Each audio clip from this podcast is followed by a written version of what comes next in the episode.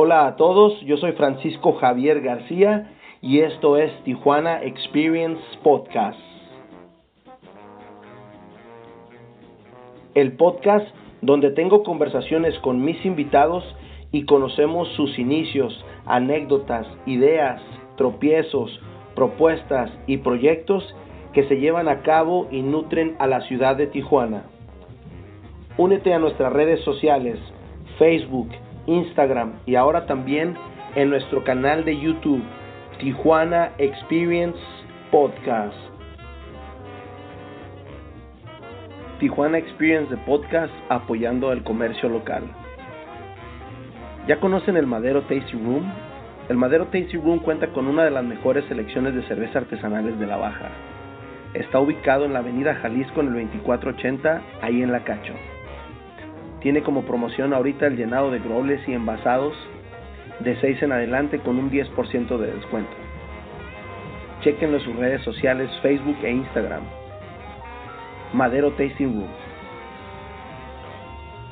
Los invitamos a Lúdica Artesanal Cervecería, ubicada en la avenida López Lucio 4775 en La Mesa, cerca del Mercado de Todos, con un horario de miércoles a sábado de 2 a 8 también chequen su página de internet ludica.mx.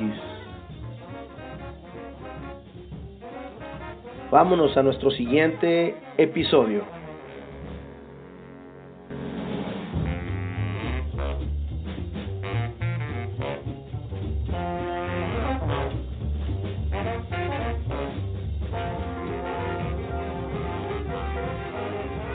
¿Qué tal? Muchísimas gracias Alex por aceptar esta invitación al podcast Tijuana Experience de Podcast. ¿Cómo estás?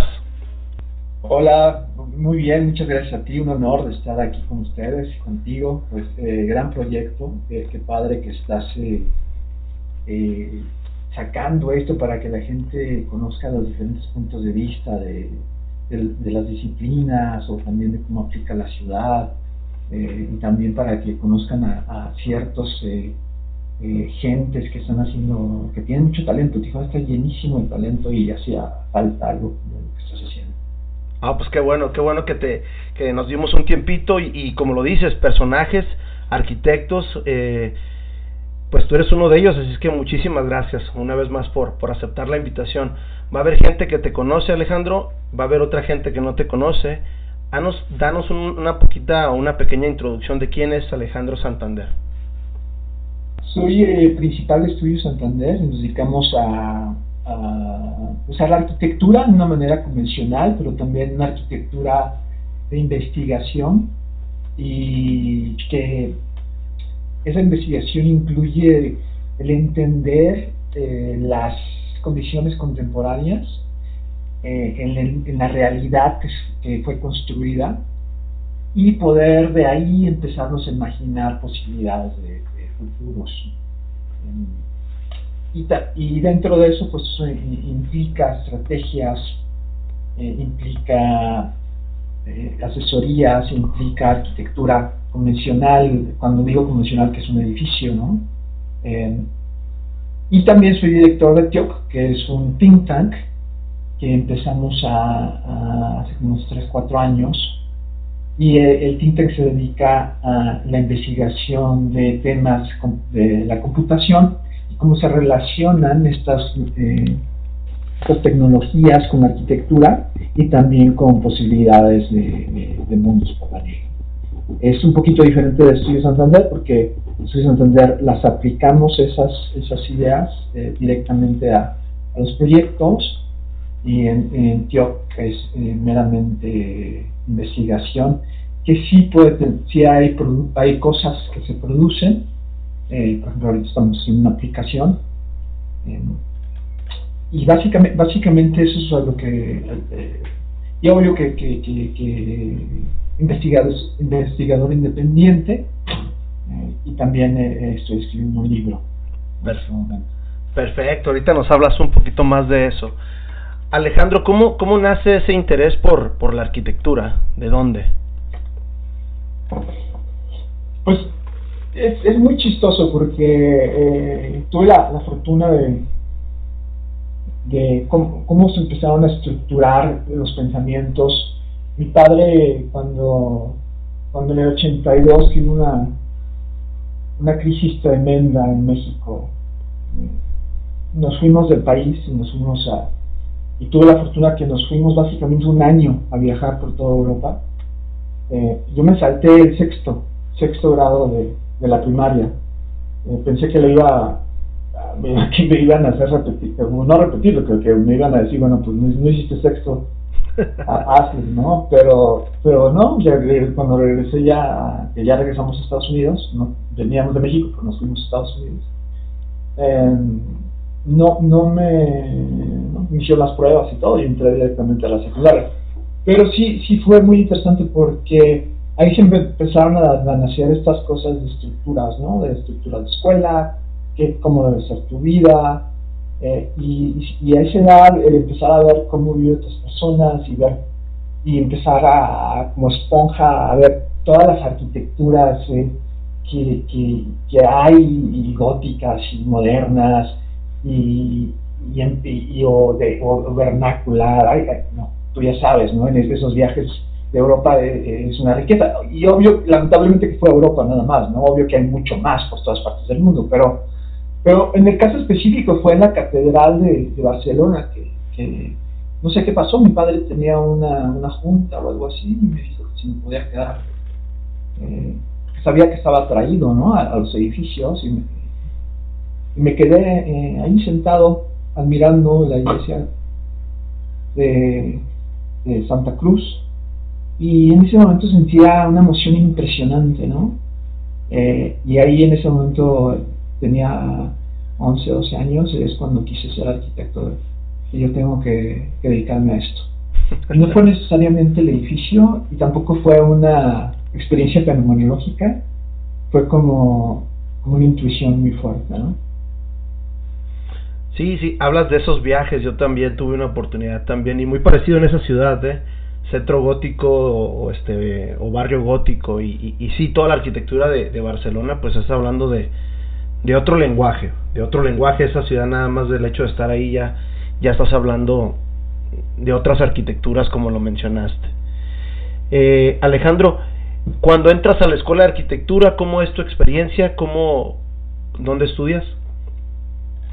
Bueno, pues eh, en San Diego, ¿no? Eh, lo interesante de, eso, de, la escuela, es que empiezan a, a educar vamos a decirlo, o a programar. Y, siempre fue algo que me cuestioné. Y, eh, y, siempre ahí empezó el, roce fuerte, ¿no? Con, las eh, estructuras determinadas por alguienes y no por eh, esta idea. Poco habla de esta idea de la disciplina, ¿no? De cómo, de cómo somos disciplinados. Y creo que es muy muy de acuerdo ahorita con lo que estamos pasando con esta catástrofe de la pandemia. El entender que, que esta educación, ¿no? que viene nunca viene básicamente de la revolución industrial, ¿no? El, profesionalizar a lo que te dedicas. Antes de eso, pues, eh, por ejemplo, los arquitectos no eran, no sé, no, no se conocían como arquitectos, no sé si había la palabra, pero pero los, los, los, góticos eh, eran maestros, ¿no? Eran maestro constructor. Claro. Y este maestro constructor está súper interesante porque era un constructor de mundos, ¿no? Era un constructor de, de, posibilidad, ¿no? En ese momento era la posibilidad de, llegar a Dios, ¿no? A, lo eterno, que es el más allá, lo, lo de afuera, ¿no? Entonces esta idea de la arquitectura eh, siempre me, siempre me sonó un poquito banal, aunque muy compleja y llena de, de, genios todas partes, obvio, pero, pero sí es necesario, pienso ir a la escuela, pero hay que tener cautela también de lo que aprendes. sí, no, definitivamente. Eh, Alejandro, adentrándonos un poquito, para ti, ¿qué es arquitectura? Pues esa, pues pregunta que todos se, la eterna pregunta, ¿no? De qué es arquitectura. Realmente, realmente es muy buena pregunta, pero realmente la tengo en blanco. No, no, eh, o sea, cuando digo que la tengo en blanco, prefiero tenerla como un espacio abierto a que pueda cambiar y, pueda ser influenciada y pueda ser eh, modelada y puede ser eh, de repente ya no ser. Entonces, recientemente estábamos en una sesión de, con los chavos de, del think tank que, tengo em,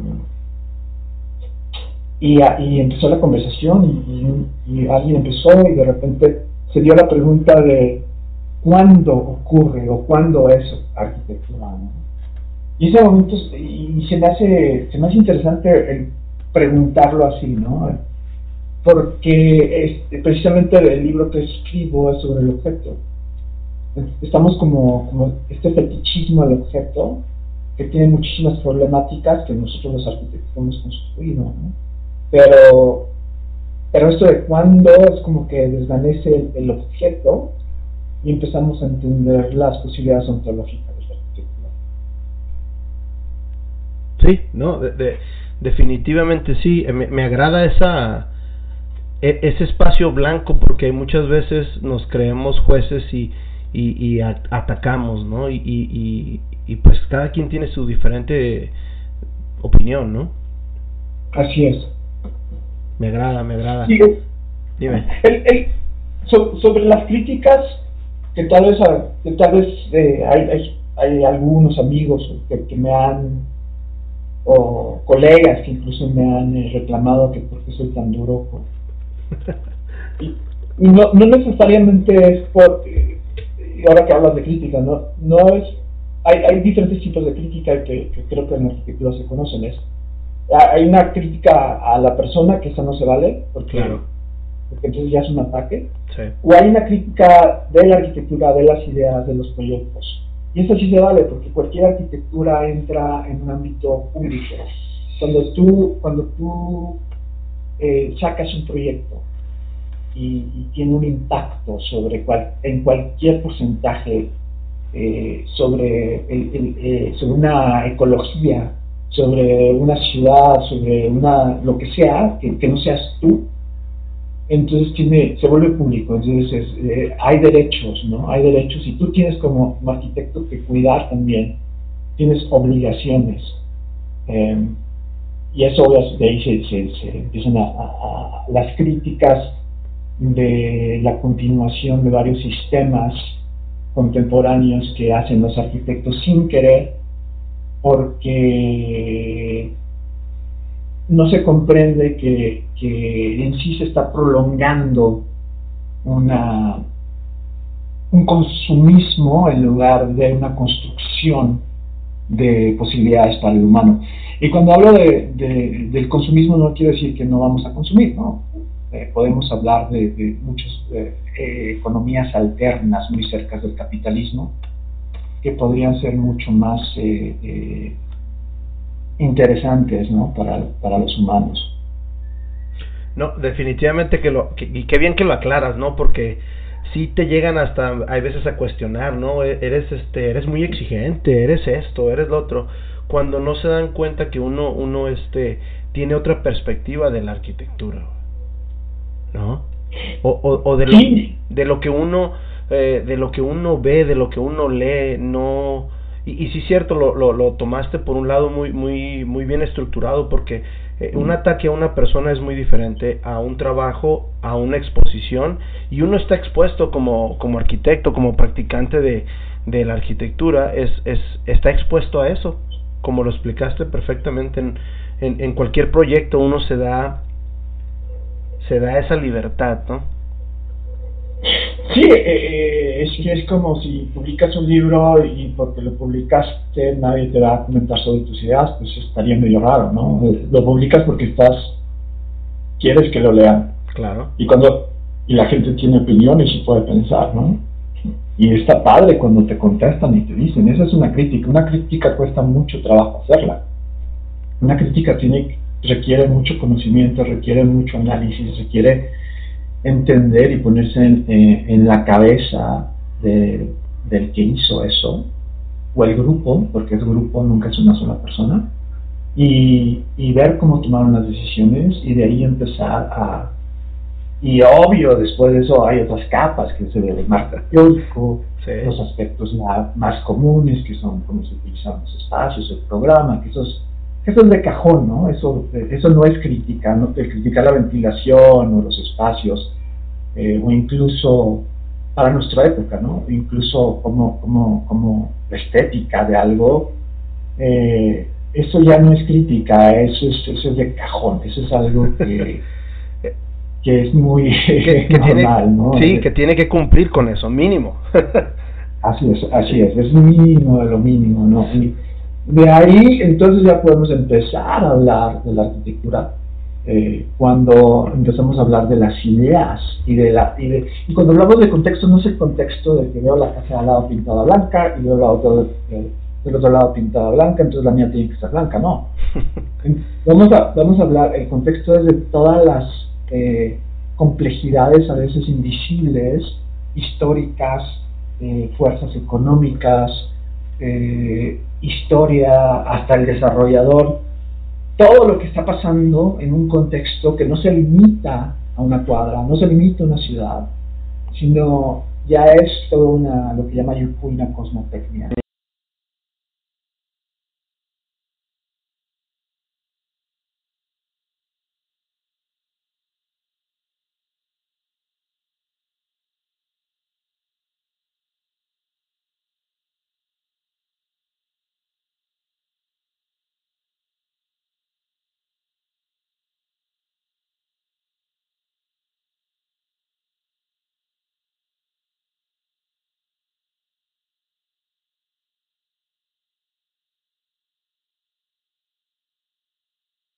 Definitivamente sí. Este, platícanos un poquito, para ti, ¿qué es teoría de la arquitectura?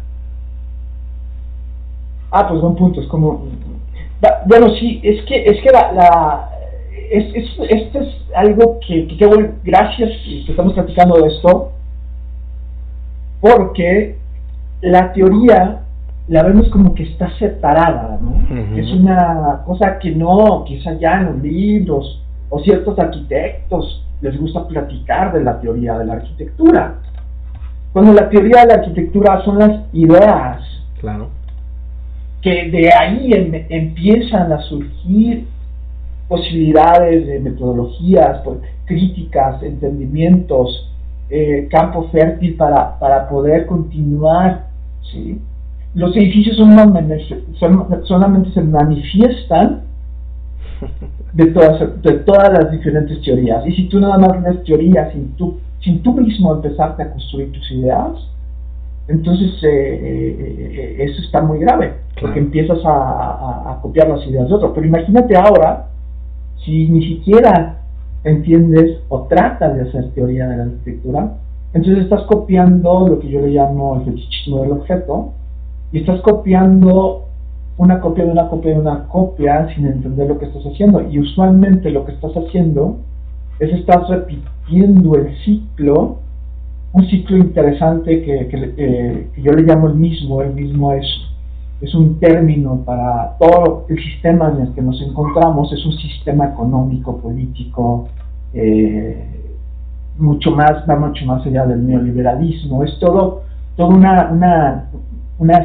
pseudo eh, inteligencia pseudo autónoma que nosotros inventamos como humanos, verla como si el AI, la inteligencia artificial, eh, estamos nosotros eh, inventándola o descubriéndola, dirían algunos, del, capitalismo podría decir lo mismo. Imagínate que, que eso también hicimos nosotros, nosotros, este sistema, nosotros lo construimos no, no, no nada más vino porque sí, lo construimos y lo implementamos, y mucho más el neoliberalismo. El neoliberalismo fue, fue eh, diseñado por Hayek, hizo una sociedad que se llama Montpellier, y por base de muchísimos think tanks alrededor del mundo, se tardó 40 años hasta que Reagan, hasta que Thatcher, hasta que Mitterrand implementaron sus ideas, y después obvio México Gortari, pero no, es, no fue al azar, esto fue todo planeado y diseñado. Entonces, eh, parte, parte de, esto, cuando empieza la arquitectura a desligarse o a no entender como se hacía en, los periodos góticos, que la arquitectura era el, conocer, ¿no? El conocer, eh, no quiero decir que sea, que sea un todo, porque suena muy, muy sencillo, pero el conocer todas las complejidades y todas las capas, lo mismo que, algunas de nuestras razas, de, por ejemplo, las aztecas entendían eso, las, eh, los, eh, los, indios nativos de, de, Norteamérica entendían eso, ¿no? Eh, también en China se entendía, ya últimamente se está borrando todo eso, entendían esta, esta, complejidad, esta complejidad de existir, que, que la arquitectura fue desde la revolución industrial empezó a ser una herramienta para para dislocarnos de eso, ¿no? de, esa, de, ese entendimiento que teníamos. Sí, perfecto, perfecto. Alejandro, ¿cómo, cómo tú atacas un proyecto? Ya sea un concurso, ya sea una propuesta, ¿cómo, cómo lo atacas? ¿Cómo, cómo percibes esa, esa idea?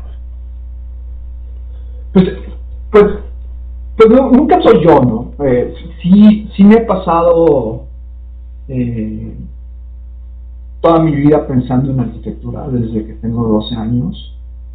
Eh, es mi obsesión, pero hay un equipo, ¿no? Y siempre hay gente que, se te pone el camino, que, que, te cuestiona o que con la que platicas y creces. Entonces, no, nunca viene de un solo lugar. Entonces, eh, aquí voy a hablar en plural, siempre, siempre cuando nosotros vemos un proyecto, depende de qué proyecto, porque si es un proyecto de, una, de un cliente, pues hay que ser muy respetuoso al cliente, porque el cliente usualmente, casi, bueno, siempre tiene un presupuesto limitado, tiene tiempos limitados y, y quiere algo, y el cliente no, no va a entender la complejidad de lo que son las ideas de la arquitectura lo que, eh, eh, algunos sí, y no estoy diciendo que, como yo cuando voy con un doctor y me va a operar, entiendo la idea que me va a operar y qué es lo que me va a hacer, pero si me lo empieza a hablar en su lenguaje y empieza a platicar todo lo que pasa en mi cuerpo exactamente con los términos que se hablan los doctores, no le voy a entender. Claro. No voy a saber de qué está hablando, ¿no? Entonces, eh, nosotros tenemos que, con la obligación de poder comulgar y, y, y educarlos no porque sean menos, no, nada más porque, porque no han estudiado arquitectura, así como yo no he estudiado medicina. Yo, yo no tengo la obligación, puedo si quiero estudiar un poco de medicina para entenderla, pero, pero no tengo la obligación de estar en esos términos, así como el cliente tampoco tiene la, entonces, eh, la obligación. Tenemos que, como arquitectos, abrirnos para acercarnos a la realidad de los clientes. Pero ojo, lo que se hace en la arquitectura, y esto va a ser muy crítico de eso, eh, no se educa al, cliente, sino se hace lo que quiere el cliente y como el cliente y se, y, se aplana la arquitectura a lo que piensa el cliente. Es como ir con un doctor y decirle al doctor, no, pues doctor, yo quiero que me dé esta medicina, porque, oye, pero estás enfermo de eso. No, no, no, pero yo quiero esa medicina, ¿no? sí. Eh, alguien puede decir, bueno, pero es una, bueno, es una casa, es un edificio, ¿no? Sí, bueno, vamos a decir que hay intensidades. En una casa, eh, pues, básicamente, pues es, realmente en una casa sí se necesita un arquitecto si el cliente quiere que le gusta tu trabajo y le gusta la construcción que tú haces de ideas. No, es más la construcción de ideas que la estética, que cómo se ve la forma.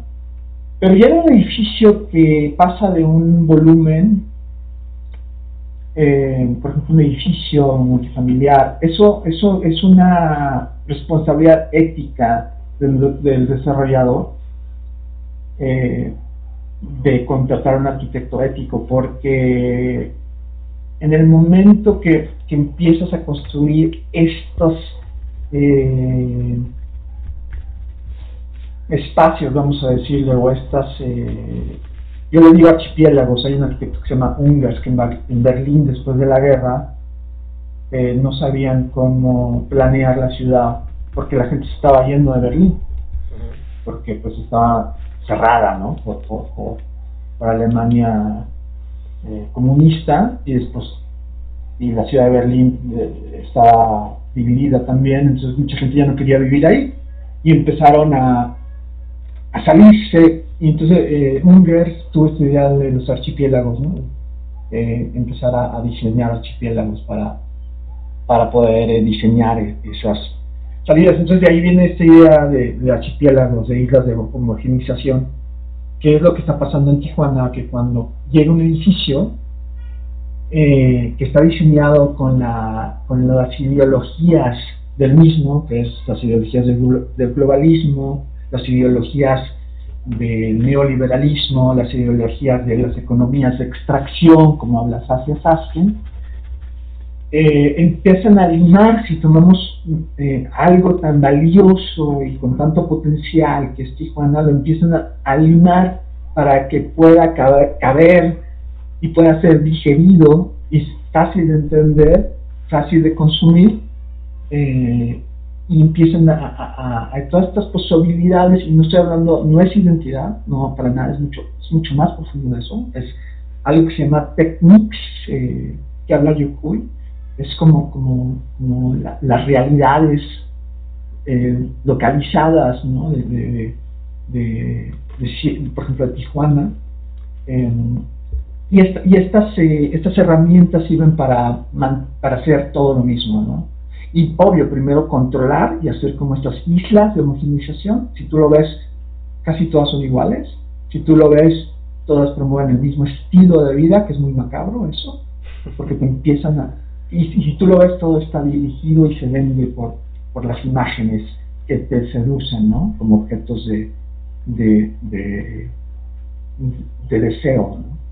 Entonces es interesante cómo la arquitectura deja de ser arquitectura, te dejas de enfocar ya en la arquitectura, los, que no saben arquitectura, dejan de ver arquitectura y, ven, el, ven el Ferrari o ven la muchacha bonita o ven a la familia perfecta, cosas que no existen en Tijuana, lo ven anunciado y ven su vida perfecta, entonces les creas esa tensión y esa ansiedad, es muy conocido esto, eh, Freud lo, lo, lo investigó, creas esta ansiedad de, de, consumir eso que no puedes tener, ¿no? Entonces, eh, eh, y después claro que Starbucks lo, lo, lo manipula perfectamente bien eh, con estas, cuando te vas a comprar un café de 50, 60 pesos, 80 pesos ya casi, no es en sí que estás pagando el café, es de que tú en ese momento te sientes como clase media alta porque ya entras en un lugar y pudiste consumir ese café, ¿no? es, es, estas, es aspiracional, algunos lugares le llaman así. Entonces estos lugares funcionan igual, pero cuando llegas a los edificios, los edificios son nulos y son eh, estériles eh, y todos son básicamente cambios muy pequeños y, empiezan a limar la riqueza ¿no? de, de, una, de, un lugar. Pero bueno, ya me extendí mucho. no, no, no, me, me gustó porque me gustó más la parte donde dices construcción de ideas que, para mí eso es, eso es muy importante, ¿no? De dónde sale una idea para, salir, para sacar tus ideas. ¿Qué, qué lees, Alejandro? ¿Qué, cuál fue uno de tus libros que, que, te abre ese, ese tipo de panoramas y ese tipo de ideas? Pues sí, lo, lo de ideas está interesante. Eh, eh, y o sea, Sullivan lo dice, lo dijo, ¿no? Lo que, los edificios se van a ir, pero las ideas perduran. Eh, Julian siendo el mentor de Frank Wright, ¿no? Sí. Entonces, eh, pues es que hay muchísimos libros, eh, como tú sabes, que, que, te, que te, pues el primer este, libro eh, fue uno que escribió Le Corbusier, que estaba chiquito empecé a leerlo a los 17 años, ¿no? De, Towards a New Architecture. Pero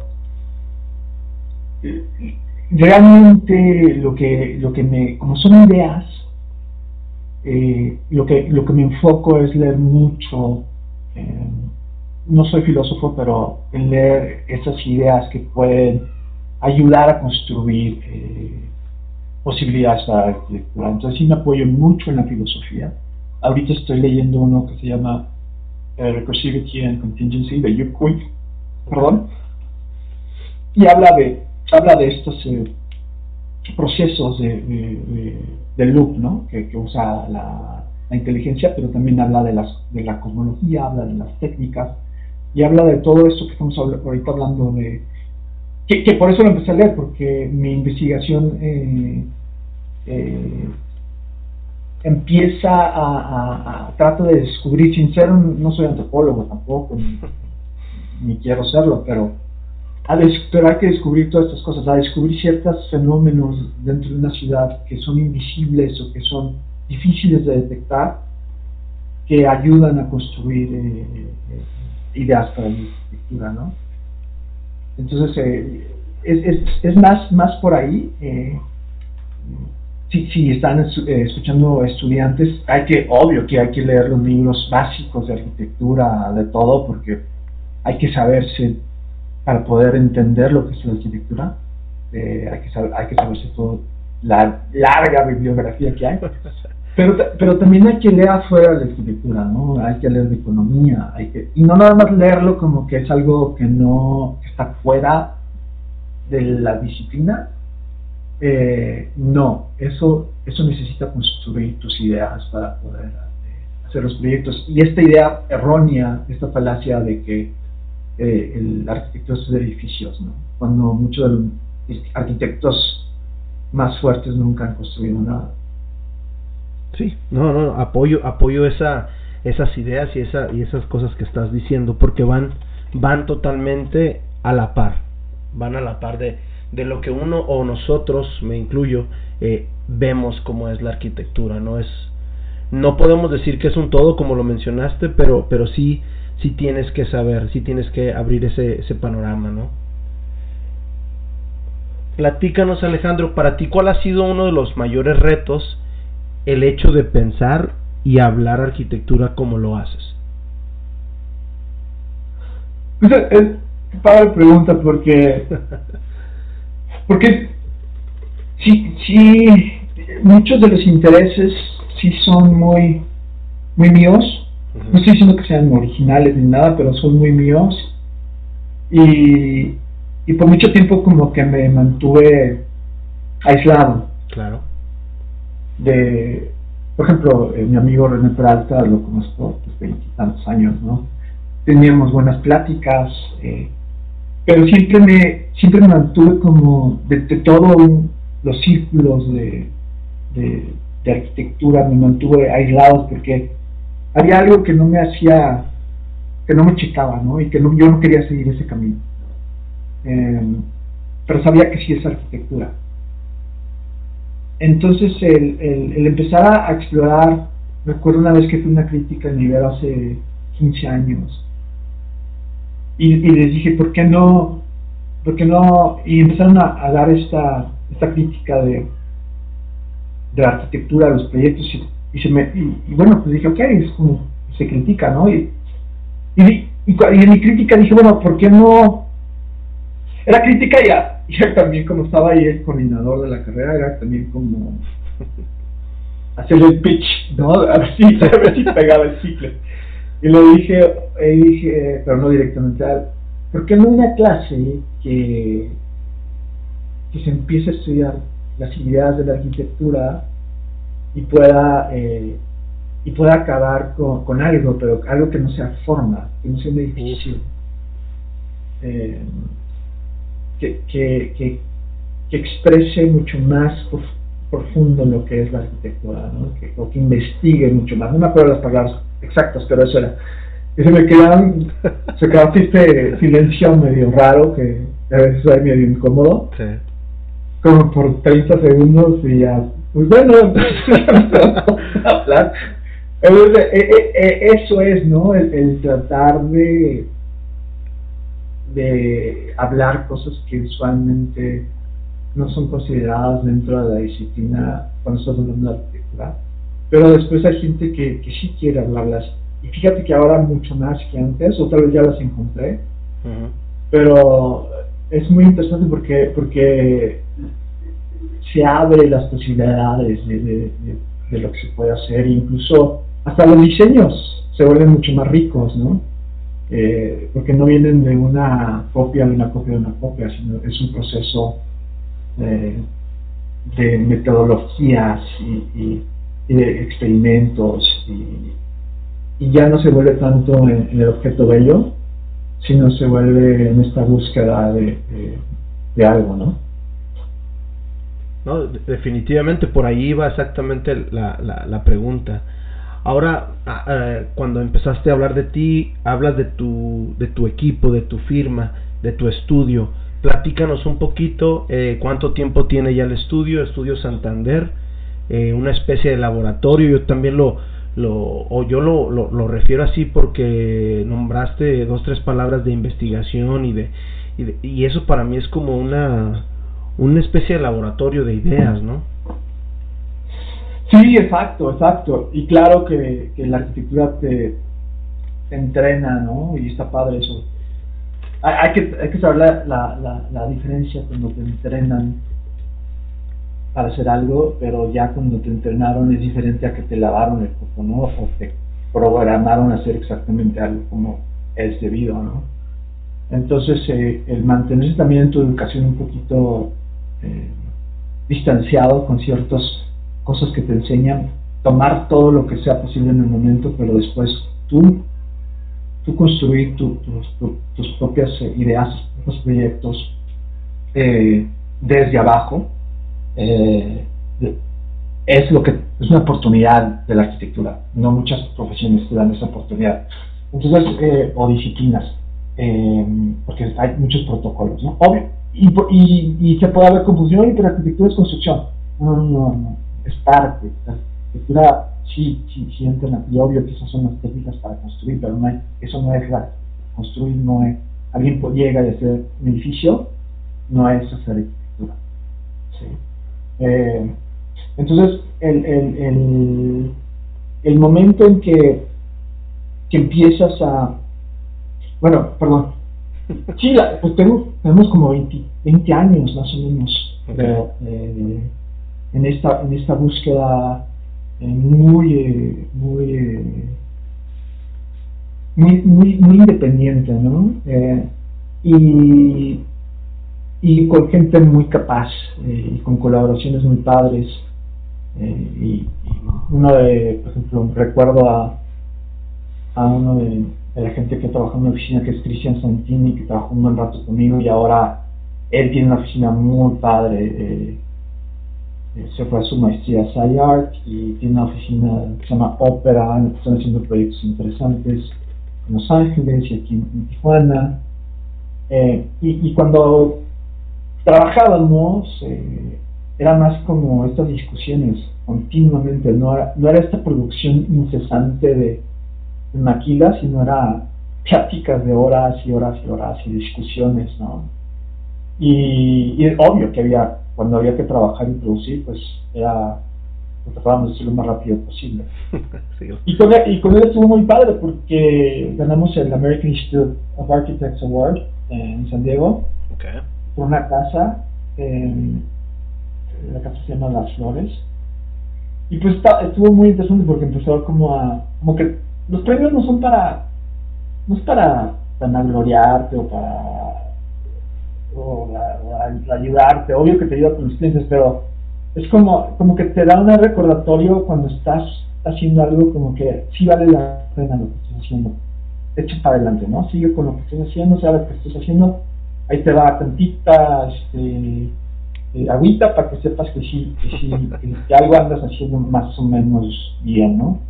Entonces, para mí esos son los premios, ¿no? que, que y a veces son muy manipulados, o a veces hay muchos intereses, o el, o, el jurado es modernista, o es acá, y te toca mala suerte. Entonces, tampoco hay que, hay que ponerle tanta peso a un premio, pero no, o sea, también es a, los que se han sacado premios, como escuchando, tampoco es cualquier cosa, esto se entiende, es una, muchísimo sacrificio y, muchísimo trabajo y también eh, eh, de todo un equipo, no, de una persona.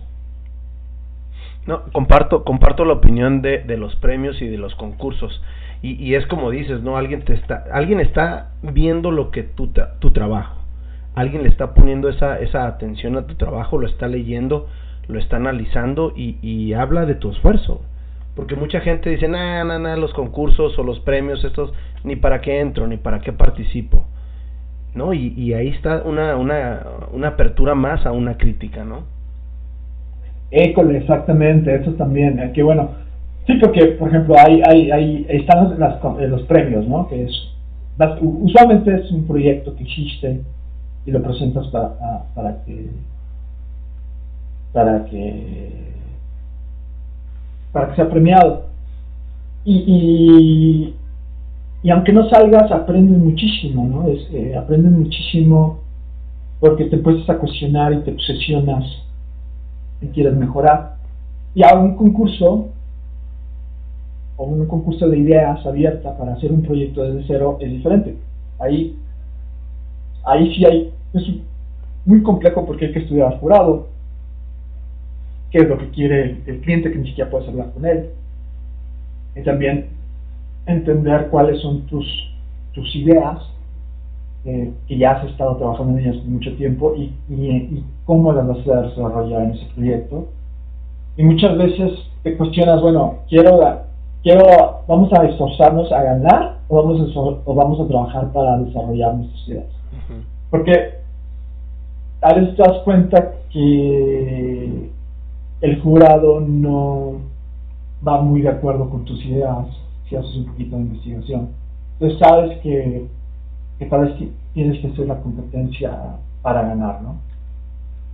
Eh, o para, para seguir adelante con tus ideas, que es, que es yo pienso lo mejor, porque pues el, ganar es muy difícil, es súper complicado. Eh, pero es donde muchísimas, muchísimos arquitectos han salido de, ganar con sus ideas muy propias eh, y donde han salido carreras impresionantes, ¿no? Eh, de, esas competencias internacionales, con un proyecto que viene de, de esas investigaciones. Así surgió de Renzo Piano, en fin, ¿no? De incluso, que no, soy muy crítico de él, no digo que no tenga talento, pero incluso Pierre Ingels de Big también salió de las competencias eh, todos estos arquitectos internacionales usualmente salen de, de, de competencias. ¿sí? Sí, pero lo, lo planteaste y, lo, lo, pusiste muy bien en el aspecto de, de analizar primero los jueces, qué tipo de, de, crítica vas a, vas a percibir o cuáles son tus ideas y, y vas a tener que, que, que, aterrizarlas todas, un conjunto, ¿no? Es, es ir enganchando tus legos eh, para, que, para que lleguen al, al final de, de tu idea arquitectónica, ¿no? Sí, sí, sí, porque en sí podrías hacer, como en toda la vida, ¿no? Hacer una, una, negociación Exacto. Eh, entre lo que se te está pidiendo y entre lo que, obvio que, y lo que debes de hacer, obvio que, que si tu, este, tu ética no te permite hacer algo, pues puedes arriesgarte y, y proponer otra cosa, ¿no? Que hace muchos años lo hicimos para la Biblioteca de México, que qué bueno que no no habíamos ganado ni de chiste, pero qué bueno que no ganamos también porque la biblioteca de Vasconcelos es una, obra maestra de Kalash. Sí. Eh, yo creo mis top 10 del mundo. Eh, pero nuestra propuesta que la hice con Adán Gutiérrez, uy, hace muchísimos años, pero bueno, era exactamente esa crítica de centralizar el conocimiento, eh, una crítica política a la República ¿Y por qué tendría que ser una biblioteca nacional? ¿no? ¿Por qué no tener eh, miles de módulos alrededor de la República atados en Internet? Y lo que básicamente diseñamos fue estos módulos que podrían estar por toda la República para, para que todos, todos tuvieran acceso al conocimiento de la biblioteca. Y en vez de la biblioteca como un edificio, pusimos una serie de de placas eh, con diferentes eh, eh, paisajes o, o, plantas y eso, para que pudiera ser un espacio totalmente público, ¿no? Siguiendo un poquito la idea de, de, México, ¿no? Desde que viene desde los aztecas y después el Zócalo Wow, suena, suena interesante, ¿no? Porque sí he estado en el, en el en el edificio de, de Kalash y sí, como lo dices, es una es, es, una arquitectura muy bonita y no nada más bonita, es una arquitectura muy pensante, está está, está todo de, todo un día ese, ese edificio, nada más verlo y la combinación de materiales que hizo también fue fue extraordinaria, ¿no? Em, sí, no, es, es, una obra maestra, es, es, una obra maestra que cómo maneja los espacios y las tensiones y cómo enmarca el vacío y, y después construye de unos módulos eh, hacia la estructura, ¿no? Y esos módulos sirven para los libros, entonces, eh, y aparte la distribución, o sea, es, es, es eh, y, es la arquitectura que empieza a crear estas dislocaciones que hablamos, ¿no? a ese edificio se le llamaría un quiebre, una bifurcación, una posibilidad de, de, de, nuevos mundos de arquitectura, de arquitectura por venir, porque no continúa las lógicas en las que estamos, sino las quiebra, ¿no? Las, las bifurca, hacen glitch en el sistema. Sí. Me imagino que este tipo de, de, investigaciones que haces, en, desarrollas en tu estudio, te lleva también a esa a esas ganas de experimentar como, como un maestro, como un académico. Platícanos un poco de tu experiencia y, y sobre todo de tus pues hasta cierto punto tus métodos de, investigación, cómo los, los traspasas a, a, quererlos pues inculcar a las demás generaciones. Sí, ah, eh, pues fíjate, el, esta idea de, de, no arquitectura a, algo más que, ¿no? el objeto, y cuestionar de dónde viene el objeto, eh, con los arquitectos también que son de aquí, de, la región, de San Diego y eh, con Aaron Gutiérrez y con estaba René también. Empezamos, cuando estábamos chavos, 19, 20, empezamos una revista de arquitectura. Yo era el coeditor, algo así, no me acuerdo. Pero escribí un, eh, un artículo que puede ser muy romántico, inocente ahora, ¿no? Pero preguntaba, ¿tiene alma la arquitectura? Y no, y no era precisamente porque tuviese un alma, sino era esta necesidad de, de, quitar al humano, a lo físico, eh, de desvanecer la forma. Eh, eh, y por eso, y desde ahí, ¿no? Empecé a... Y, entrevistamos a un montón de gente, a Carlos Fuentes, un montón de gente que nos, que nos platicó de su, opinión sobre eso, ¿no? Eh, y, y, desde, y desde ahí eh, eh, empieza esta idea de, de, pensar, de pensar, de pensar, de, era desde antes, pero, pero ya muy, muy, muy clavado, y de criticar las estructuras de, de, las escuelas contemporáneas.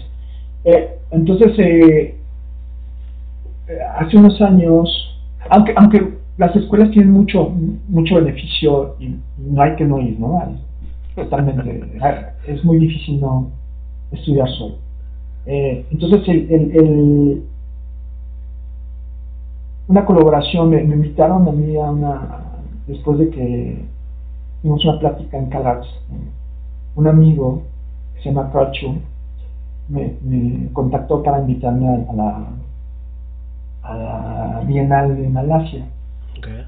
Y, y, en, esa, en, esa, en esa ocasión empezó a estudiar, porque esa Bienal se necesitaba hacer con estudiantes. La Ibero ya me había invitado a dar clases y habíamos desarrollado algunas clases de, de, lo de lo que estábamos hablando hace rato, de que no necesariamente llegas a un objeto. Claro. Entonces, y, y, y Suri, que es la coordinadora de Ibero, muy visionaria y que está cambiando totalmente hacia buenos caminos en la escuela, eh, pues abrió las puertas eh, y empezamos a, a, ver cómo podríamos a construir esto para dar clases, ¿no? De, de, una manera de que no se acabara en un edificio, algo que ya Denise está haciendo de una manera un poquito diferente, pero con gran maestría. Eh, y muy proyectos muy interesantes que desarrollan los estudiantes dentro de la Escuela de Arquitectura de Libero, que no acaban necesariamente con edificios, sino con cosas mucho más eh, valiosas y que tienen más agencia eh, dentro de las condiciones tan, tan, tan, tan eh, problemáticas que es el cambio climático, como es ahora lo de, bueno, eso no lo he investigado, creo que lo van a investigar llegando en ese semestre, con esa catástrofe de, COVID y todo eso, pero pero eh, entonces eh, eh, empieza con el think en ese momento y empezamos a, investigar todas estas cosas de, de, la posibilidad de una arquitectura y qué podría ser esa arquitectura que, que no es nada nuevo. hay, hay, muchos arquitectos que lo han hecho sin, sin, sin, sin hacer edificios, ¿no? Y con pura investigación. Y no sé si tomar el tema ahorita porque por eso estoy como medio dudoso porque es un tema largo lo de lo del think tank y lo que el trabajo que se hizo y se presentó en la Bienal de Venecia que básicamente es un sistema de negociaciones eh, temporales basada en compromisos eh, para la revisión de lo que es eh, las ciudades. Perfecto, perfecto. No, eso lo del think tank vamos a hablar y, yo sé que ahí nos podemos extender mucho, pero vamos vamos a ver este cómo lo, lo, aterrizamos. El otro día, este, obviamente te sigo en, tus redes sociales y el otro día mencionaste un arquitecto que yo también admiro mucho, Enric Mirales. Eh, ¿Qué otra influencia o qué otro tipo de arquitectura te gusta observar? Pues pues eh, fíjate que siempre, siempre, siempre me han interesado estos arquitectos que piensan, desde los griegos, ¿no? Eh, eh, sus, ideas no eran, siempre están construyendo esta idea de la proporción. también Palladio, Piranesi, por ejemplo, obvio que Gaudí, una influencia súper fuerte, Gaudí, em, que en su tiempo era único. O sea, Gaudí es interesantísimo, que Gaudí estaba eh, haciendo lo que su arquitectura en un momento cuando ya estábamos en la, en, ya estaba el modernismo, ya, ya era bueno, no era aceptado, pero era lo que deberías de hacer, ¿no? Estaban los modernistas y los y los que no eran modernistas, y los que no eran modernistas eran retrógradas, eran eh, casi casi eh, criminales, ¿no? Entonces incluso hay un libro que se dice este, más o menos de Ruskin, ¿no? De, la, de, la, del pecado de la decoración, ¿no? Pero, pero entonces eh, Gaudí en su momento dijo, no, yo voy a hacer estas cosas. Y tampoco es una arquitectura que se que era una continuación de lo que se estaba haciendo, es una arquitectura única.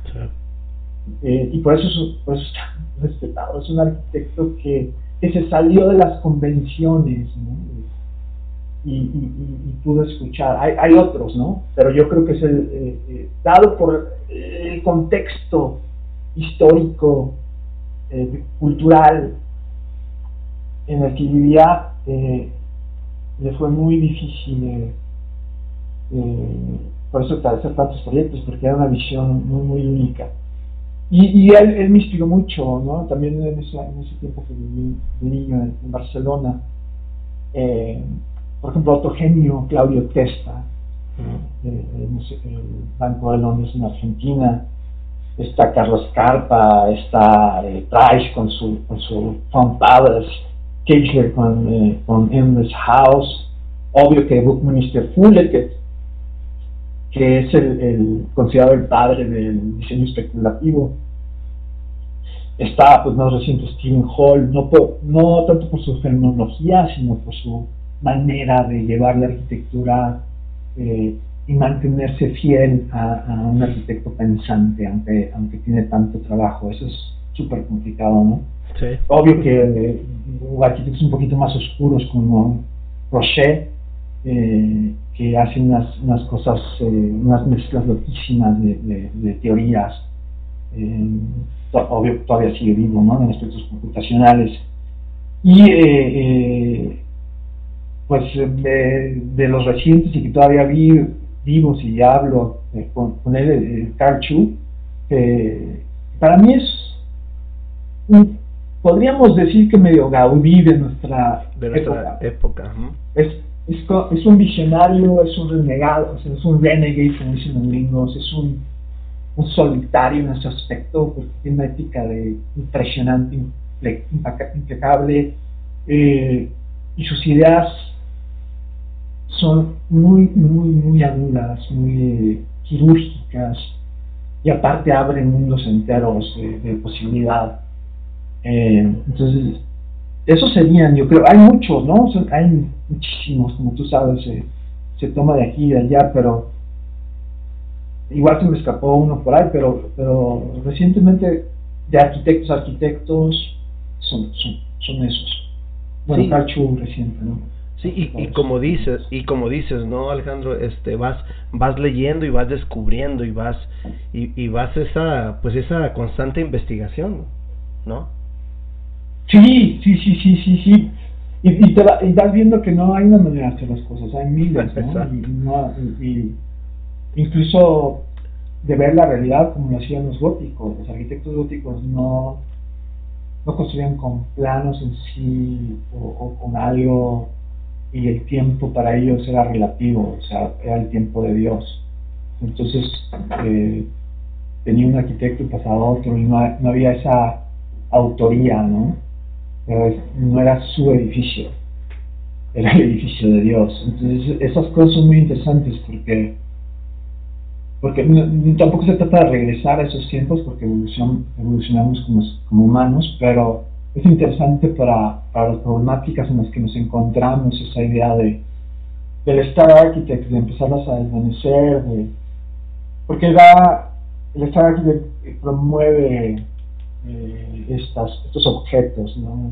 y crea esto que se llama, no le voy a quitar nada de lo talentoso que es Frank Gehry, pero pero el efecto Bilbao, ¿no? de que este edificio súper llamativo, súper costoso, puede totalmente eh, darle la vuelta a una ciudad y volver una, una, capital del mundo, pues sí, en los tiempos neoliberales, claro que sí, pero porque así, funcionan las lógicas, pero creo que el COVID nos ha...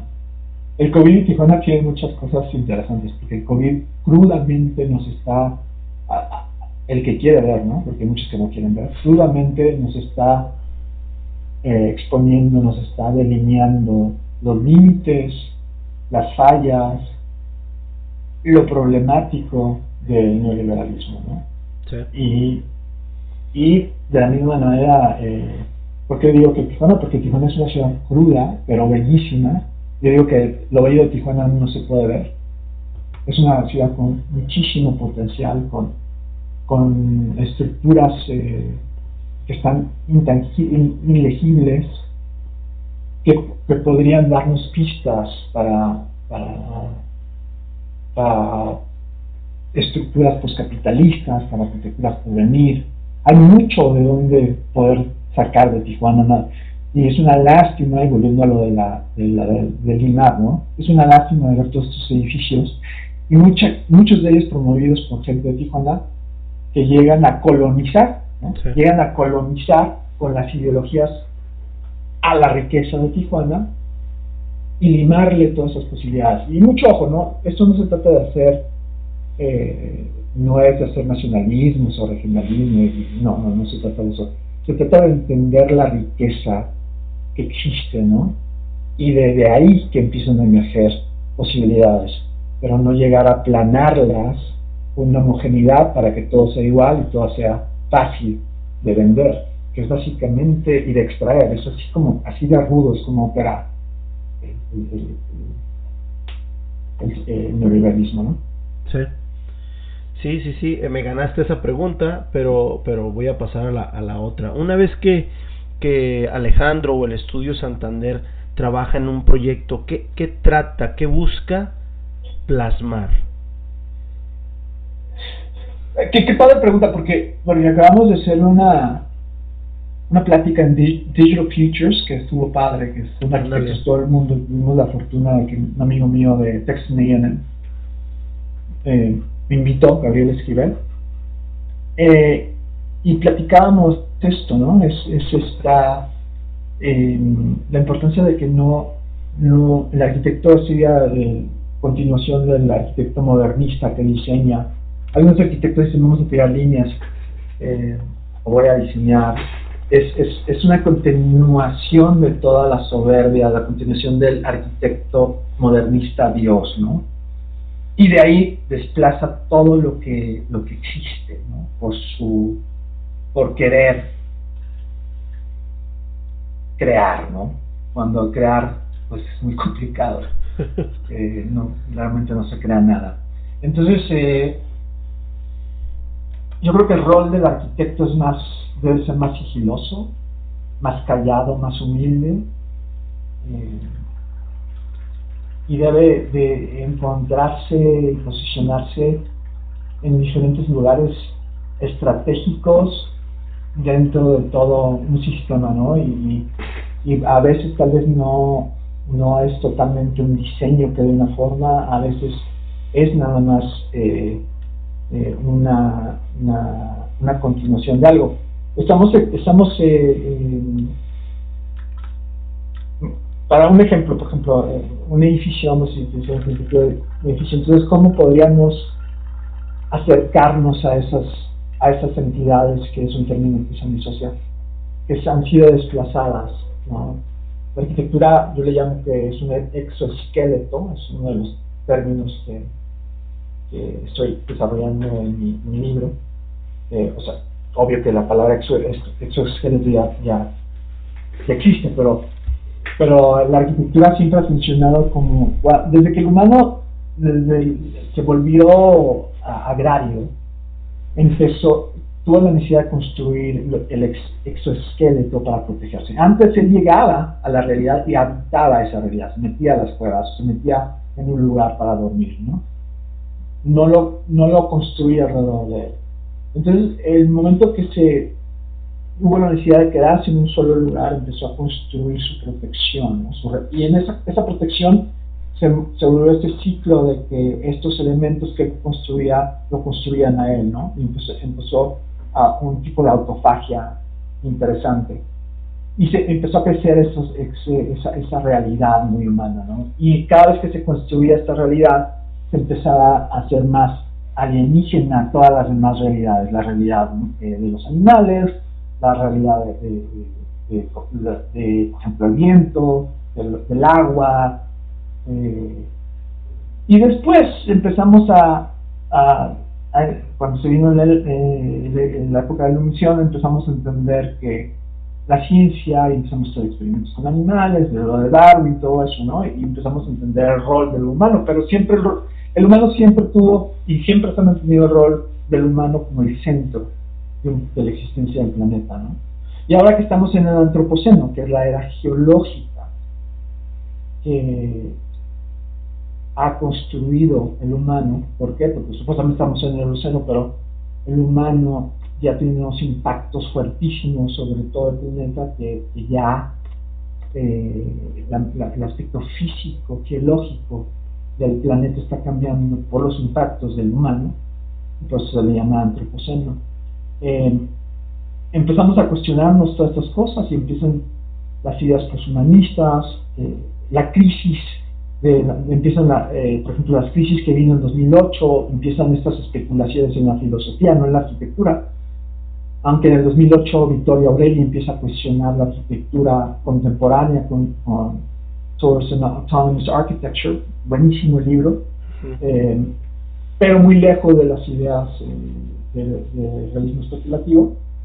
y realmente los arquitectos no toman esas ideas. Creo que nosotros fuimos uno de los primeros eh, eh, oficinas en empezar a incorporar eso, aunque, aunque ya después ya empezaron a llegar muchos arquitectos y ahora ya hay muchos arquitectos, pero que, creo que todavía no se entiende ¿no? Eh, muchas de estas ideas. También hay un término que se llama, un movimiento dentro de la filosofía que se llama aceleracionismo, que también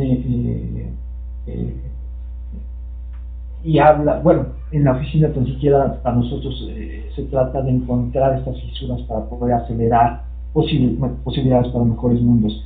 Entonces, cuando, estamos diseñando, se vuelve un tipo de sistema metodologías y, y, cómo podríamos nosotros como cada vez establecernos más eh, y dejar que otras entidades colaboren con nosotros, ¿no? Y cómo pueden informar ese diseño esas entidades y, y tratar de, obvio que el cliente pues quiere su casa, ¿no? Quiere un edificio, quiere vender, pero cómo podríamos empezar a, a, a entender que, que el humano no es el centro del planeta, eh, y cómo podríamos empezar a, quitar esas jerarquías con la arquitectura y, empezar a, los primeros pasos como puentes hacia, hacia, nuevas arquitecturas y nuevos mundos. Y podríamos empezar a ver edificios que no parecen edificios, ¿no? Claro, si, empezamos a ver eh, el uso totalmente diferente de materiales, el uso de espacios incluso. Perfecto, perfecto. Una, una, una explicación muy detallada y, teórica. Me, me, me, agradó mucho, me agradó mucho. Alejandro, para ti, ¿qué es vivir en esta frontera Tijuana-San Diego, San Diego-Tijuana?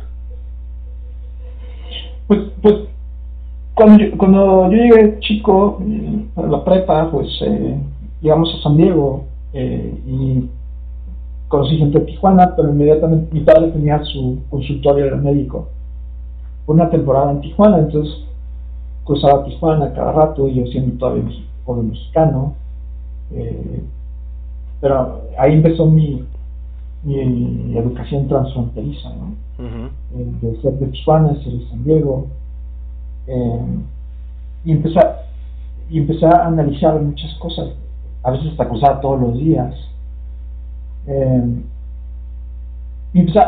se empezaron a notar estas cosas de cómo ya tarde, cómo San Diego es una ciudad muy bella, pero es una ciudad que, que totalmente digerible, totalmente eh, eh, ya dentro de las lógicas de lo que, lo que le llamo el mismo.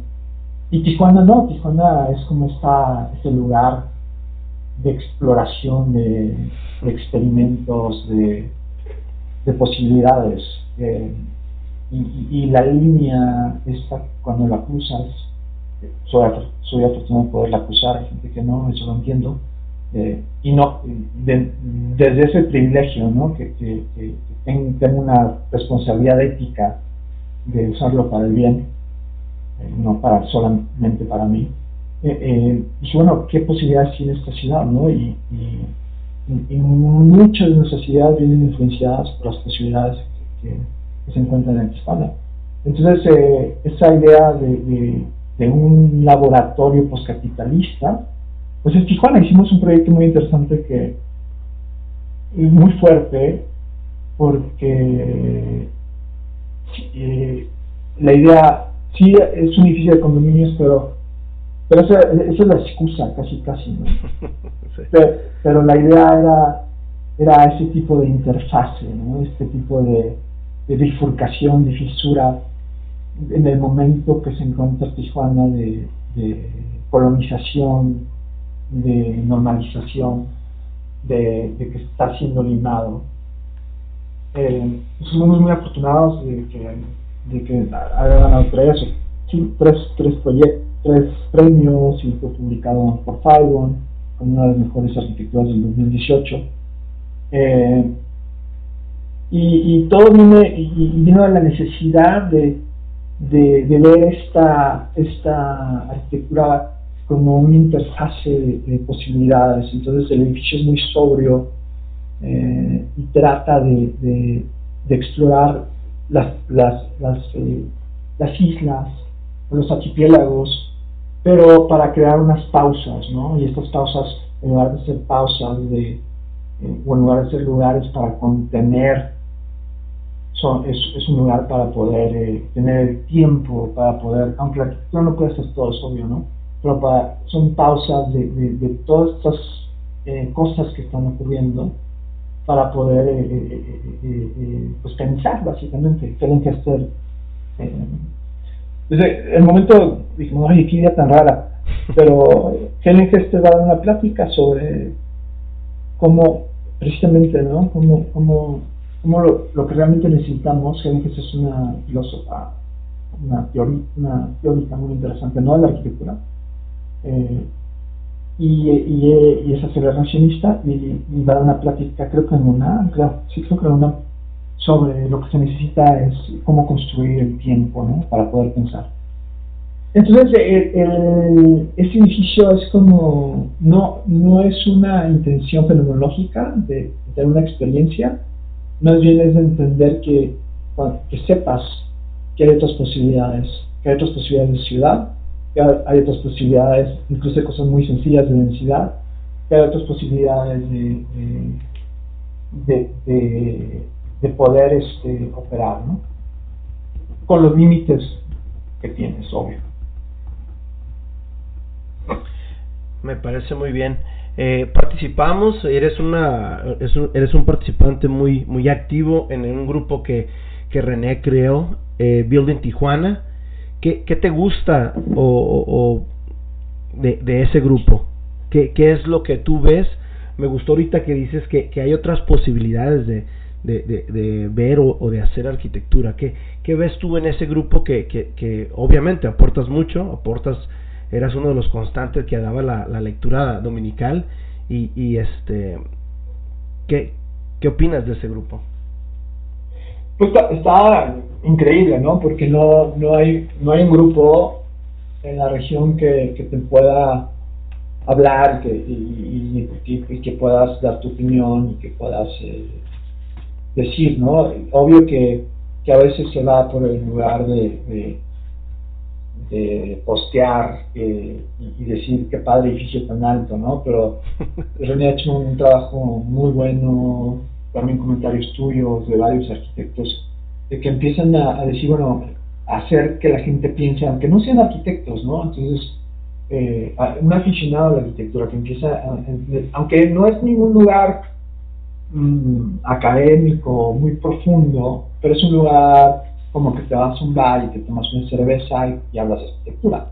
Eh, y depende con quién estás hablando, depende hasta dónde llegas. Entonces, está padre, ¿no? Porque es como si yo me metiera a una página de, vuelvo a es que mi padre era doctor pues, de, de, médicos y estén abiertos a que yo escuche y que yo pregunte.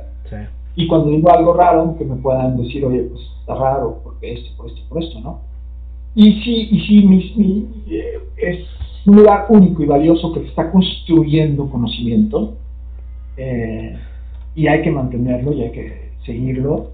A, veces se puede, a veces no se puede escribir, pero también hay que ser muy preciso cuando hay un malentendimiento de lo que es la arquitectura o cuando hay una agresión contra la disciplina de parte de, por ejemplo, de empresarios o, de, sí, o, de otras, usualmente son empresarios, que por su afán de hacer dinero utilizan al arquitecto como a este, este, Godines, ¿no? Como este Godines que nada más se dedica a dibujar lo que ellos quieren para poder, y no entienden toda la complejidad que lleva, no nada más el edificio, el aspecto técnico de construcción, tal vez eso no entienden porque se lo dicen, pero a partir de eso hay unas complejidades de ciudad, hay complejidades de pensamiento que, se, que no se están haciendo. Eh, hay todo lo que va a dejar ese edificio, las problemáticas que va a dejar ese edificio, la, la realidad que están construyendo, ¿sí? y la están construyendo hoy, y mañana se van a quejar, porque nada más es, es su edificio que ellos están extraen, extrayendo esa ganancia, pero dejan un problema atrás para toda la ciudad. Y no estoy hablando de tráfico, ¿eh? esas cosas, como hablamos hace rato, son de cajón. Claro. Estoy hablando de cosas mucho más profundas en el aspecto de, la construcción de, una realidad en la ciudad. Y eso, eso lo ves, lo entiendes mucho. La gente piensa que las ciudades medievales fueron orgánicas y que, y que de repente este cuarto se le, ah, ahí puso su casa y el otro lo puso acá, y esas escaleras se hicieron así. No, el plan de Siena nos enseña que, hay que había reglamentos muy fuertes para planear las ciudades medievales. No son tan orgánicas como pensamos. Pero también hay que hablar sobre la planeación eh, urbana que, se tiene, que está dislocada de una realidad eh, en, la, que vivimos. Entonces también hay una necesidad de revisar y, de, darle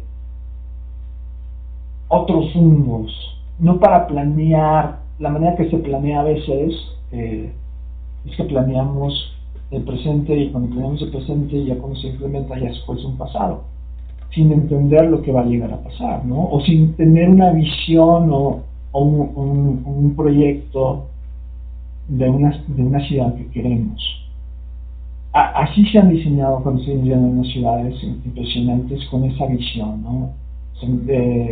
París, todos sabemos que París no se hizo nada más así de la nada, París fue diseñada. París, ciertas partes de París en, 1700 y pico se parecían a Tijuana en ciertos lugares, ¿no? Y eso es muy interesante, no quiere que está mal, hay mucho que aprender de eso. Pero no, no podemos tampoco decir, oye, pero, pero pero queremos ser una gran ciudad y queremos ser como San Diego. Sí, bueno, quieres ser como San Diego, ¿por qué quieres ser como San Diego? ¿no? ¿Qué es lo que más se usa? Sí. De, San Diego es San Diego y Tijuana es Tijuana, entonces, ¿por qué no? Es difícil empezar a, a pensar y, y, decir, ¿qué es Tijuana? ¿De dónde sale Tijuana? ¿Qué voy a hacer en Tijuana? ¿no? En lugar de... Y de nuevo, no es para construir una identidad, porque es muy peligroso construir estos nacionalismos, pero es para construir desde, desde las posibilidades, desde el ADN de Tijuana, una Tijuana por venir. Y, y eso puede ser muy valioso y si se hace correctamente puede ser una ciudad modelo de muchas cosas. Pero esta necesidad de siempre estar importando, importando cosas que no es por importar, sino es aplanando y es imponiendo, y por eso algunos desarrolladores yo les digo que son dictadores de la ciudad, porque ellos imponen su realidad sobre todos los demás y desvanecen todas las otras, las hacen a un lado, ¿no? las, las borran. Entonces es interesante que en este grupo se empiecen a dar cuenta de cosas básicas ¿no? que están pasando en la ciudad, de, por qué un edificio se critica, de por qué no es no es tan bueno para, para, para el futuro de la ciudad ciertas cosas, que porque hay que entender teorías, que porque no es todo de cómo se ve, o, o, si tiene una lucecita verde o un azul, eh, o los materiales, eh, cosas que usualmente se piensa que es la arquitectura. Entonces yo creo que mi rol ahí sería más ese, ¿no? Eh, de, tratar de practicar que la arquitectura es más que, que un edificio Sí, fíjate, ahorita estaba, estaba viendo, son casi ya 3.000 miembros. Y sí, es un... Y, y la mayoría de la gente, ponle que no opine, pero ahí está, ¿no? Ahí, ahí está leyendo, ahí está, cuando tienen tiempo leen, opinan, eh, suben una foto. Eh, algo interesante, muchas veces suben una, una foto con, con, a lo mejor con otra idea, que no se dan cuenta que uno tiene otra visión de esa foto, ¿no? Y otra y, otra perspectiva y otra, y otra forma de opinar, otra forma de, de ver las, las cosas totalmente diferentes a lo que la gente ve de Tijuana, ¿no? Sí, sí, es que, es que sí es, eh, es importante, es importante empezar a, especialmente, qué bueno que vino eso de la catástrofe, no el aspecto que qué bueno, que me da gusto, no, al revés, es, es horroroso y yo le llamo una catástrofe y es no hay palabras para describirlo. Pero qué interesante, qué bueno que podríamos, que tenemos la oportunidad de entender que hay otras realidades. Exacto. Eh, antes, antes del COVID no se entendía, yo hablaba con arquitectos, es que las realidades, hay otras realidades, hay que construir realidades. Y gente, ¿qué estás hablando? Esta es la realidad. Mira, mira, ahí la ves. Yo no, o sea, no, no. Y creo que con el COVID se explica que tan rápido puede cambiar nuestra realidad radicalmente. Hoy que estás hablando de, creo que hace ratito antes que empezamos estábamos hablando un poquito de esto, ¿no? De, un artículo que decía, si en seis semanas, si por seis semanas todos nos ponemos mascarillas, eh, casi casi ya, ya no tendríamos COVID, ¿no?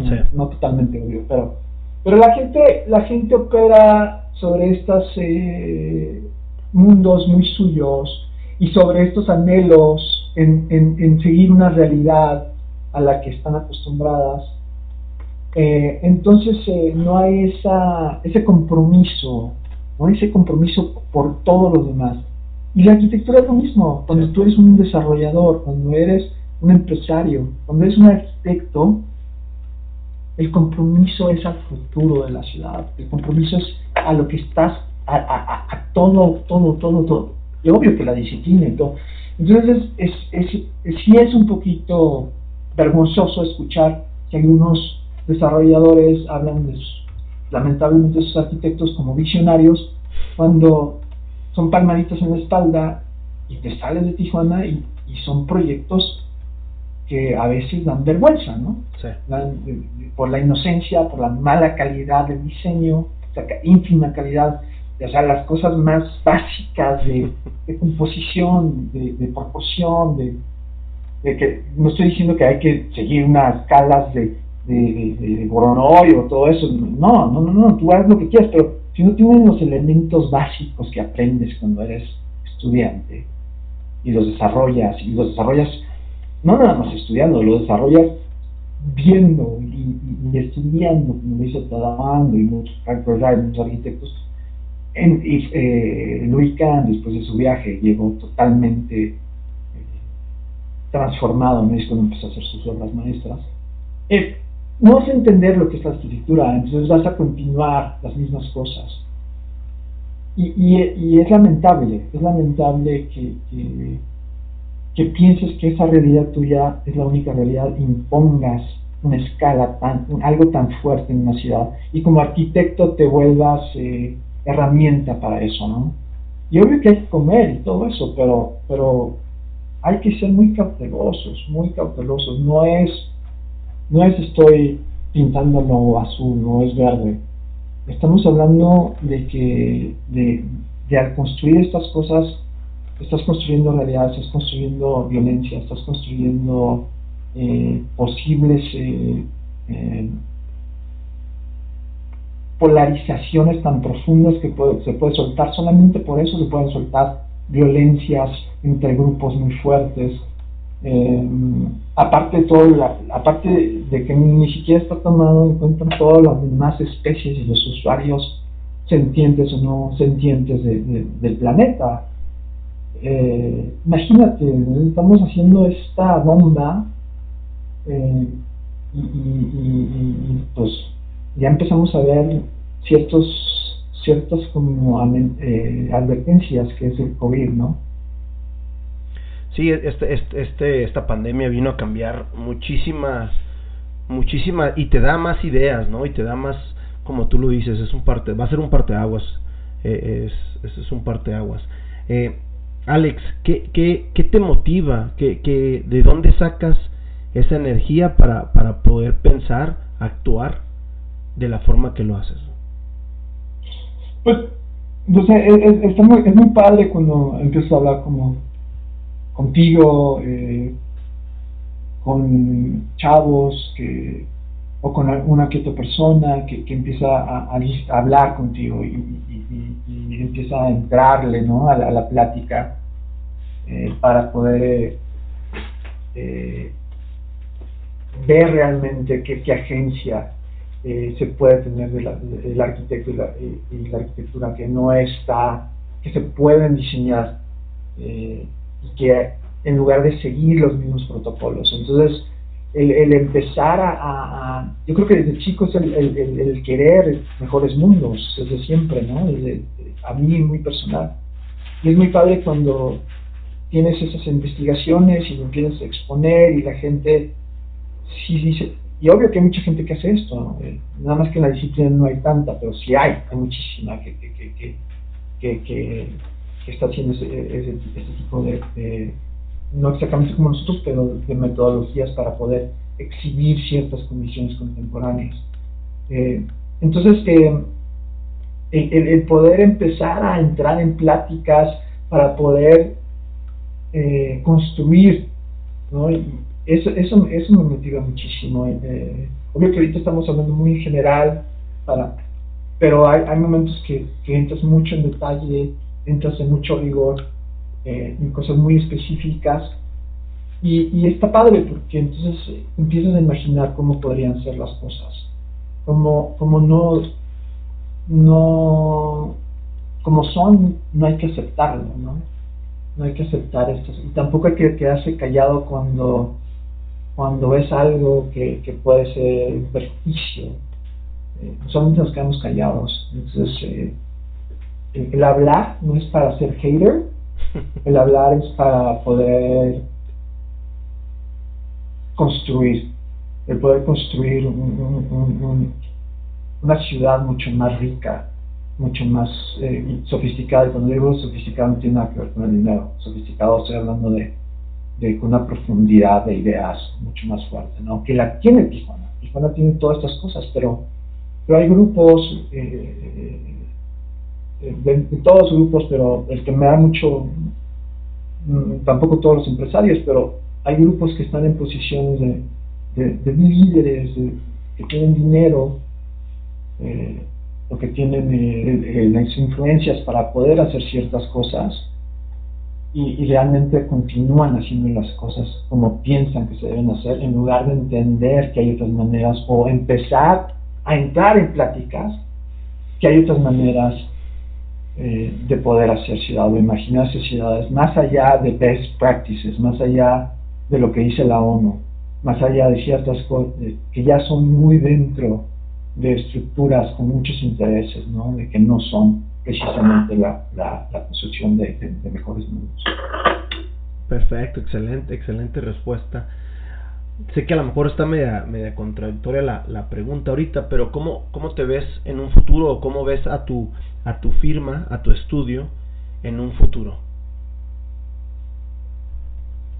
Pues el, nosotros siempre, cualquier proyecto que sea interesante, que, dentro de una, de una posibilidad económica, respetándola, de un, de un eh, budget,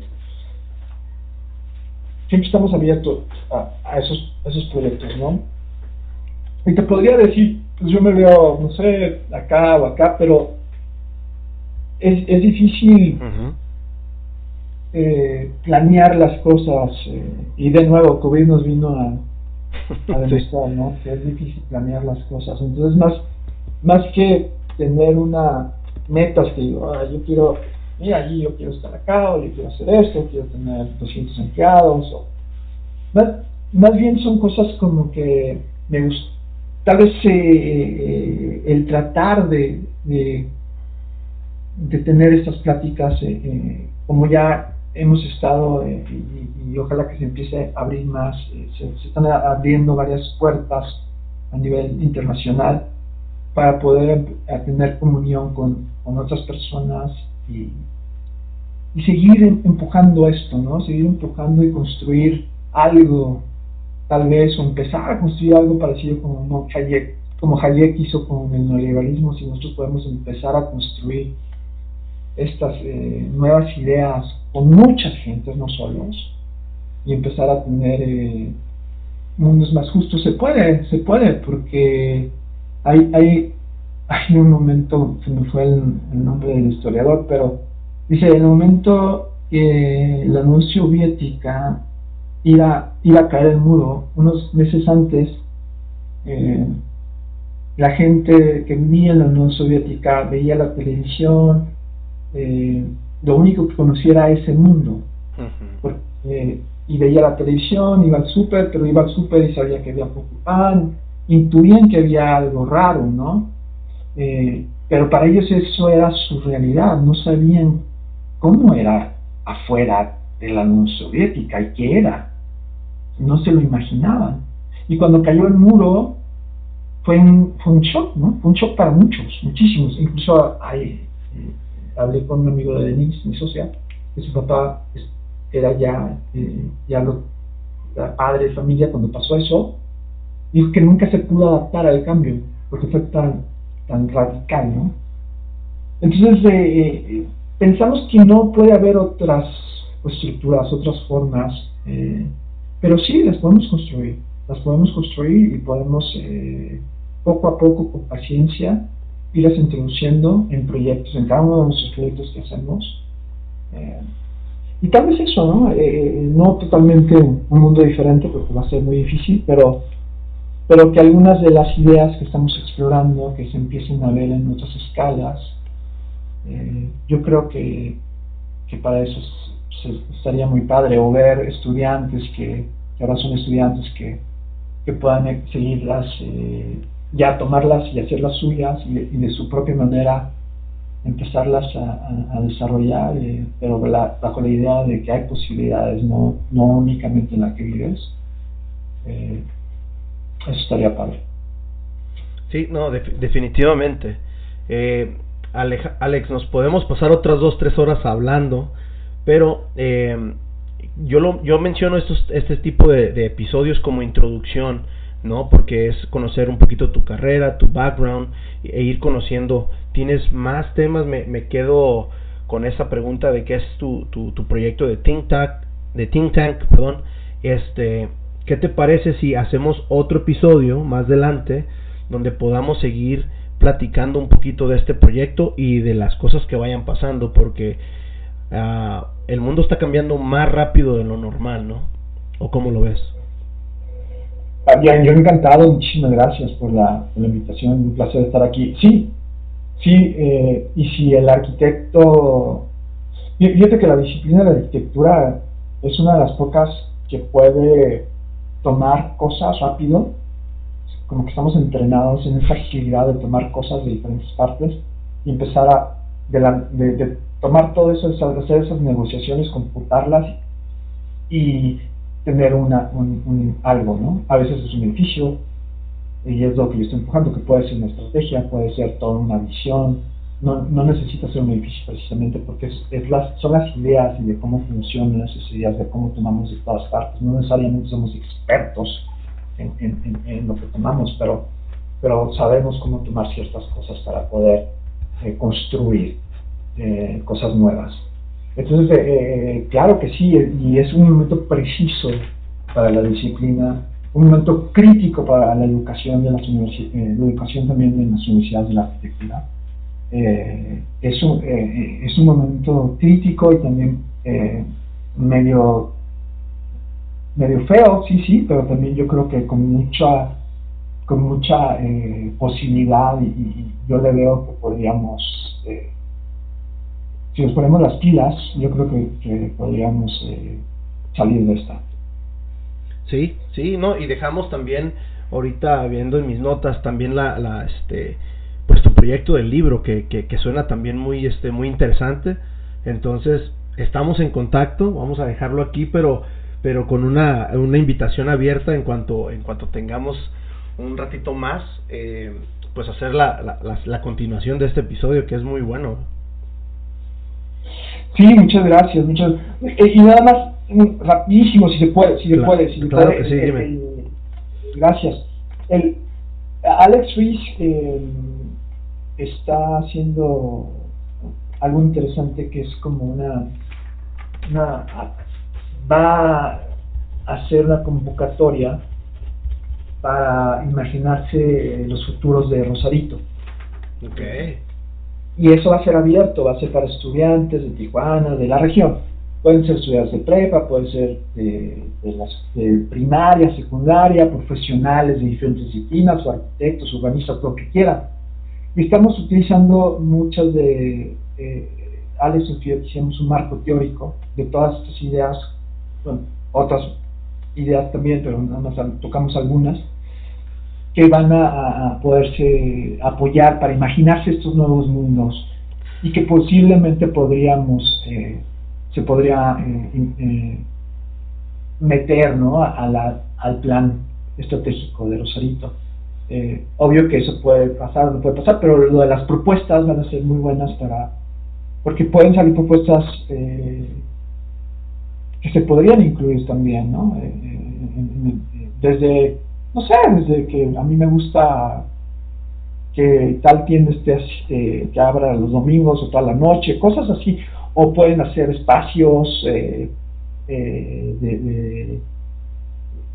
para la comunidad o imaginarse una aplicación, en fin, hay muchas cosas que, se pueden la fácil van a salir, si quieres después te, la, te las podría mandar. No, claro que sí. del Open Call para... Pero se trata, es interesante que se, se está tomando todo un marco teórico que, que, nosotros este, escribimos, ¿no? Aquí en la oficina de Oh, pues estaría perfecto. Ese también podría ser otro episodio. Es que es algo que, que, yo veo muy, muy importante en este proyecto, ¿no? Hay muchísimas cosas, es un micrófono abierto. Eh, y, y, lo más interesante del podcast es que lo apagas y lo prendes cuando tú quieras, ¿no? Eh, está accesible en, en, muchas plataformas, en muchas formas de poder, de poder escuchar todo esto. Y si podemos llegar a más gente, es la idea principal, ¿no? Está súper bien, felicidades. Eh, Francisco, se necesita porque yo creo que tú también estás en paralelo, o sea, estás haciendo cosas independientes, alternas al, al status quo, que es cuando se vienen las grandes bifurcaciones de, las organizaciones de las civilizaciones, cuando, cuando se empieza a cuestionar el status quo y cuando empiezan a salir todas estas posibilidades, y es cuando tienes pues los grandes eh, experimentos, las grandes invenciones, las grandes ciudades salen, los grandes líderes, ¿no?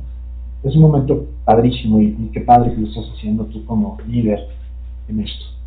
No, no, pues nada más me queda agradecer tu tiempo y, y tu muy buena charla, muy entretenida, muy interesante, cariño. Muchísimas gracias, Alex. Gracias a ti, gracias a ti. Estamos, estamos, estamos en contacto y nos ponemos de acuerdo para antes de que salga la convocatoria y, nos presenten ese proyecto. Perfecto, está padrísimo. Ya, está. Muchísimas gracias, Alex. Hasta luego.